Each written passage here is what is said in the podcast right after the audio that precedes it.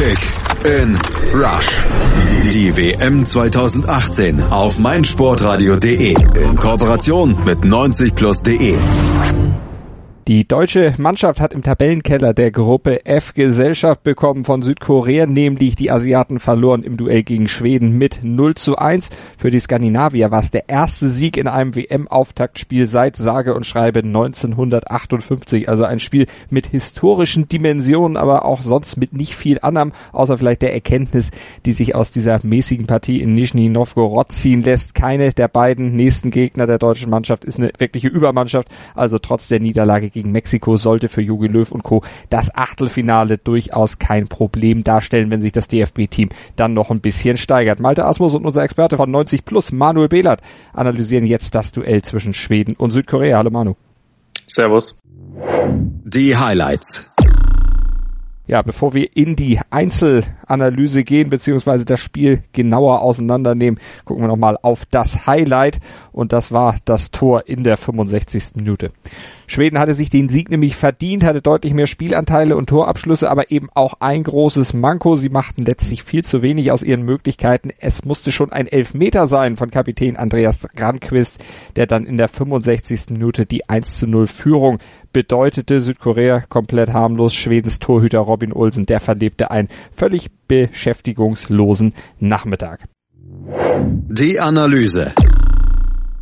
Manu, die Schweden überließen Südkorea zum Anfang erstmal so ein bisschen die Initiative, gaben ihnen den Ball und hatten selbst sich erstmal ein bisschen hinten aufgehalten, auf Konter gelauert und die anderen erstmal machen lassen. Genau, der Auftakt war tatsächlich auch gar nicht so schlecht von Südkorea. Man hat den einen oder anderen Ansatz gesehen. Ähm, Wang, der Stürmer von Salzburg, gleich am Anfang mal Augustinsson überrannt. Ohnehin fand ich die äh, primär so gelobte Seite der äh, Schweden mit Augustinsson und Forsberg wurde ganz gut bearbeitet von Wang und Jong. Ähm, das haben die Koreaner relativ gut gemacht, haben sich tatsächlich am Anfang ähm, ein bisschen mehr am Spiel beteiligt, als das zu erwarten war. Die Schweden hatten da den einen oder anderen Umschaltmoment, aber es war alles noch ziemlich ungenau, wenngleich sich die Ungenauigkeiten bei beiden Mannschaften eigentlich ziemlich durch das Spiel gezogen haben. Südkorea war zu Beginn etwas besser. Dann, es gab relativ viele lange Bälle, wenig Struktur. Beide haben im Aufbau äh, kaum Risiko, äh, sind kaum Risiko gegangen. Ähm, es hat bis zur 20. Minute gedauert, bis es dann den ersten ähm, richtigen Aufreger gab, als Teubohn den Ball im 16er durchgesteckt hat und Markus Berg an den Ball kam ähm, und aus kurzer Distanz an Torhüter Cho gescheitert ist, der sich da sehr breit gemacht hat, der das äh, fast sichere Tor verhindert hat. Also man merkte, dass es klar, wenn es nach 20 Minuten ähm, das erste Highlight gibt und in den ersten 15 Minuten schon 10 Fouls ähm, passiert sind, da weiß man etwa, wie das Spiel gelaufen ist. Der anschließende Eckball war auch gefährlich. Da hat ähm, Jansson knapp daneben geköpft, aber das war ja so in der, in der ersten Halbzeit. In, zu Beginn der ersten Halbzeit waren das äh, die Highlights schlechthin. Schweden bekam dann zwar ein bisschen mehr Kontrolle, aber du sagst es schon, die Highlights waren bis zu dem Zeitpunkt dann eigentlich sowieso schon gegessen. Es passierte so an gefährlichen Torraum-Szenen dann im weiteren Verlauf der Halbzeit nicht mehr viel. Teuwon nach einer Grätsche von Key im Strafraum getroffen. Elfmeter gab es dafür aber nicht. Genau, ähm, das war in der ersten, äh, im ersten Moment nicht ganz einfach zu sehen, aber ähm, war auf jeden Fall eine richtige Entscheidung. Gerade die Wiederholung hat es gut aufgeschlüsselt. Ähm, bezeichnend für, das, für die Qualität des südkoreanischen Offensivspiels ist, dass ich mir aufgeschrieben habe als Notiz in der 41. Minute, dass der erste sinnvolle Doppelpass äh, der Südkoreaner gespielt wurde, der auch funktioniert hat. Ähm, in der 43. Minute gab es äh, nochmal Gefahr, war ein langer Ball auf Berg, die wurden heute häufig gespielt. Da fehlte mir ein bisschen, ähm, dass Markus Berg irgendjemanden hat, mit dem er Fußball spielen kann. Der Teubohnen ist ja auch ein Stürmer, der viel arbeitet. Berg ist ein Stürmer, der, der oft an denen die langen Bälle adressiert werden. Also es sind zwei Stürmertypen, die ja nicht gerade für das kombinative Element stehen, die nicht großartige Kreativität ins Spiel bringen.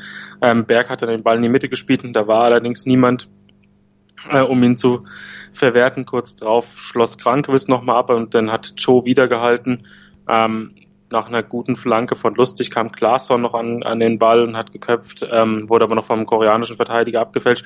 Also es war kurz vor der Halbzeit noch mal eine Druckphase der Schweden und spätestens da hätten sie sich auch die Führung verdient gehabt. Ähm, aber auch viele Flanken wurden vom Torhüter Cho abgefangen. Ähm, die Koreaner unterlegen im Kopfballspiel, allein aufgrund ihrer Körpergröße, aber bis auf eine Flanke in der zweiten Halbzeit, die Joe ein bisschen unterlaufen hat, ähm, war das eine ziemlich souveräne Vorstellung von ihm, hat Sicherheit ausgestrahlt, hat die Bälle, die in den 16er geflogen sind, ähm, abgefangen und war da der Garant, dass es zu dem Zeitpunkt noch 0 zu 0 stand. Die zweite Halbzeit begann dann ein bisschen abwechslungsreicher als die erste. Die erste Aktion, die erste gefährliche Aktion hatten die Schweden. Emil Forsberg, der schloss einen guten Angriff der Schweden, allerdings mit einem Schuss, der weit übers Tor ging ab. Ja, Forsberg war ohnehin ähm, ein bisschen isoliert auf der linken Seite normalerweise ist das eigentlich ein gutes Gespann mit Augustinsson, aber wie eben schon erwähnt, ähm, die laufstarken Südkoreaner haben die, haben die Seite dicht gemacht. Ähm, Forsberg zog dann häufiger mal in die Mitte, konnte natürlich auch nicht mit den beiden Stürmern kombinieren, weil das nicht ihr Spiel ist, ähm, musste dann viel alleine versuchen, ähm, hatte wie gesagt auch zwei, drei gute Abschlüsse, die aber dann am Endeffekt doch klar drüber gingen, hat sich dann ähm, häufiger auch mal ein bisschen zurückfallen lassen. Man merkt aber dann auch an, dass er ein bisschen frustriert war, weil die Südkoreaner eben immer auf dem Fuß standen ähm, es waren äh, nach 55 Minuten äh, wurde eine Statistik eingeblendet, da ähm, stand das Foulbarometer bei 28. Ähm, da merkt man auch, es gab viele kleine Fouls, der Spielfluss war nicht so da. Ähm, Churchill Kuh hatte kurz nach der Forsberg-Chance auch noch eine Gelegenheit, als er ähm, mit dem Kopfball gescheitert ist, aber das waren alles so Halbchancen, die Südkorea hat. Es war wenig herausgespieltes und auch ihr äh, Superstar Heung-Min Son. Ähm, nicht, ihm ist nicht viel gelungen, ähm, hat nicht die Räume bekommen, die er sich erhofft hatte, konnte auch nicht in Abschlusssituationen kommen. Also es war für die Offensive ähm, der Südkoreaner auf jeden Fall ein Tag zum Vergessen. Aber sie wurden in der Phase immerhin mal ein bisschen aggressiver, haben da geguckt, dass sie vielleicht dann auch mal vor das Tor der Schweden kamen, aber dann bekamen sie trotzdem den Dämpfer auf der anderen Seite. Foul von Kim an Klesson im Strafraum und dann musste der Schiedsrichter noch mal ein bisschen Video gucken. Genau. Ähm, das war eine Szene, in der ich auch von Anfang an gedacht hätte, es ist auf jeden Fall ein Meter. Ähm, äh, was mich ein bisschen irritiert hat, ist, dass der ähm, Schiedsrichter dann in den Video in den Videobereich ging ähm, während des laufenden Konters der Koreaner. Also er darf schon im laufenden Spiel eingreifen, aber eben eher dann, wenn der Ball in der neutralen Zone ist und das war zu dem Zeitpunkt ja nicht mehr der Fall. Also er hätte im Mittelfeld vielleicht eingreifen können, aber die Koreaner waren schon auf dem Weg ins Angriffsdrittel. Also die, der Zeitpunkt hat mich ein bisschen überrascht. Ähm, die Entscheidung war aber voll und ganz richtig. Also es war ein klarer Elfmeter.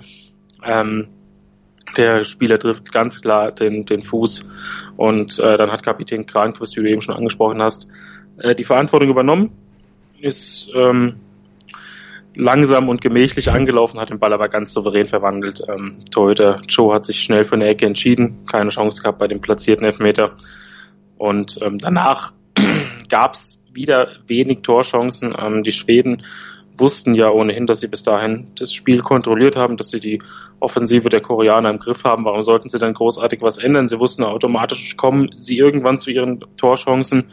Ähm, das war bisher auch der Fall. Alle 10 bis 15 Minuten hatten sie ja mindestens mal eine, eine einigermaßen gefährliche Aktion. Also die Schweden haben das danach auch relativ souverän runtergespielt.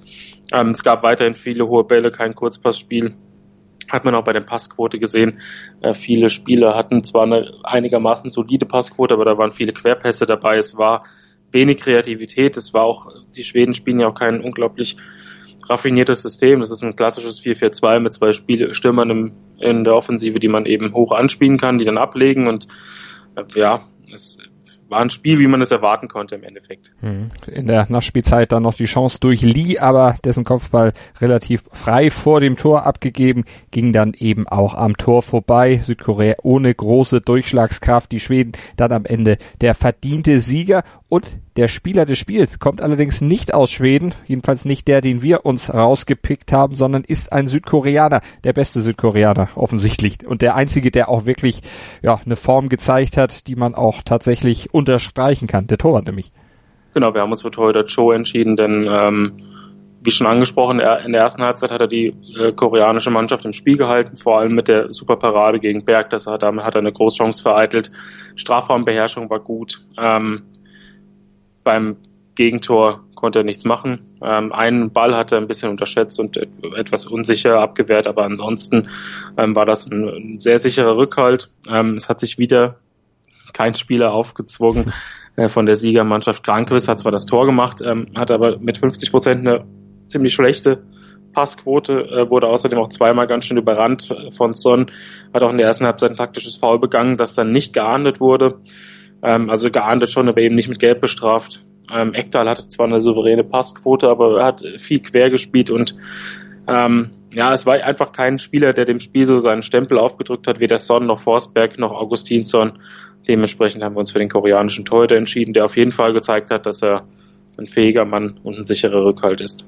Wollen wir mal hoffen, dass er zum Beispiel gegen die deutsche Mannschaft dann etwas mehr gefordert wird noch und dann sich vielleicht noch mehr auszeichnen kann oder eben dann tatsächlich ein oder das andere Mal hinter sich greifen muss, werden wir natürlich dann im Spiel gegen die deutsche Mannschaft beobachten. Ja, wie ist die Konstellation in der Gruppe jetzt? Mexiko und Schweden mit jeweils 1 zu 0 in der Tordifferenz und drei Punkten vorne. Südkorea und Deutschland auf dem dritten Platz zusammen. 0 Punkte, 0 zu 1 Tore. Alles sehr eng beieinander natürlich auf den jeweiligen Plätzen. Aber ich sagte es ja schon, eingangs.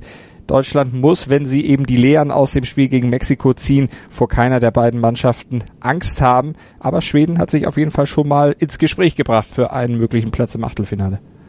Absolut, Schweden hat das gemacht, was es heute machen muss, nämlich Südkorea schlagen. Gegen Deutschland wird Schweden ähm, vermutlich noch defensiver spielen, äh, noch mehr den langen Ball forcieren. Wo ich jetzt nicht so die großen Gefahren sehe bei den Schweden, sind die Konter. Ähm, zumindest, also Konter spielen können sie, aber ähm, es ist halt schwierig für die Schweden Tempo aufzunehmen, wenn Berg und Toivonen deine Offensivoptionen sind. Äh, dementsprechend ist da das deutsche Spiel vermutlich nicht so gefährdet. Auch für Mexiko wird es schwieriger. Sie haben jetzt keinen keinen Gegner, den sie auskontern können, keinen Gegner, der mitspielt, auch wenn Südkorea schon was machen müsste eigentlich im zweiten Gruppenspiel, kann ich mir nicht vorstellen, dass sie gegen Mexiko da ähm, großartig in die Offensive gehen werden. Also ähm, es könnten ähm, wieder zwei defensiv starke Mannschaften ähm, den, den großen Deutschland und Mexiko Probleme bereiten, wenngleich ich glaube, dass Deutschland die Schweden schlagen wird.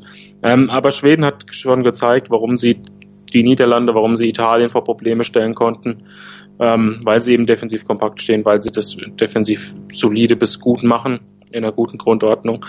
Dementsprechend haben die Schweden jetzt eine Ausgangslage, die es ihnen erlaubt, äh, vom Achtelfinale zu träumen. Und wie schon gesagt, ich vermute, sie werden gegen Deutschland sehr defensiv spielen. Und was ihr vermutet, könnt ihr natürlich uns auch mitteilen hier auf meinsportradio.de. Ihr könnt mich mitmachen bei unserem Kicktipp-Gewinnspiel. Einfach das Spiel tippen. Bei uns auf der Webseite gibt's alle Informationen zu unserem Kicktipp-Gewinnspiel in Zusammenarbeit mit Mobilcom Debitel. Da könnt ihr auch tolle Handys gewinnen, die von Sony zur Verfügung gestellt wurden. Alle Infos bei uns auf der Webseite auf meinsportradio.de slash kickinrush. Und da findet ihr natürlich auch alle Analysen, alle Podcasts überhaupt zur Fußball-WM 2018, die wir auf meinsportradio.de www.ftf.de für euch produziert haben. Ladet sie euch runter, hört sie euch an, gerne auch mit unserer App für iOS und Android und bleibt uns gewogen. Unsere Analysen gibt's nämlich immer direkt nach Spielende als Podcast zum Download auf meinsportradio.de bei iTunes oder eben auch mit der App von iOS und Android und wir analysieren die Spiele in Zusammenarbeit mit den Kollegen von 90 Plus und heute war Manuel Behlert für uns bei der Partie Schweden gegen Südkorea mit dabei. Manu, vielen Dank. Kick in Rush. Das WM-Tippspiel auf meinsportradio.de. Präsentiert von Mobilcom Debitel. Registriere dich jetzt auf meinsportradio.de slash kick and rush und gewinne jeden Spieltag ein nagelneues Sony Xperia XZ2 Kompakt. Bereitgestellt von Sony. Kick and Rush. Die WM 2018 auf meinsportradio.de. Werde der Zar des Tippspiels.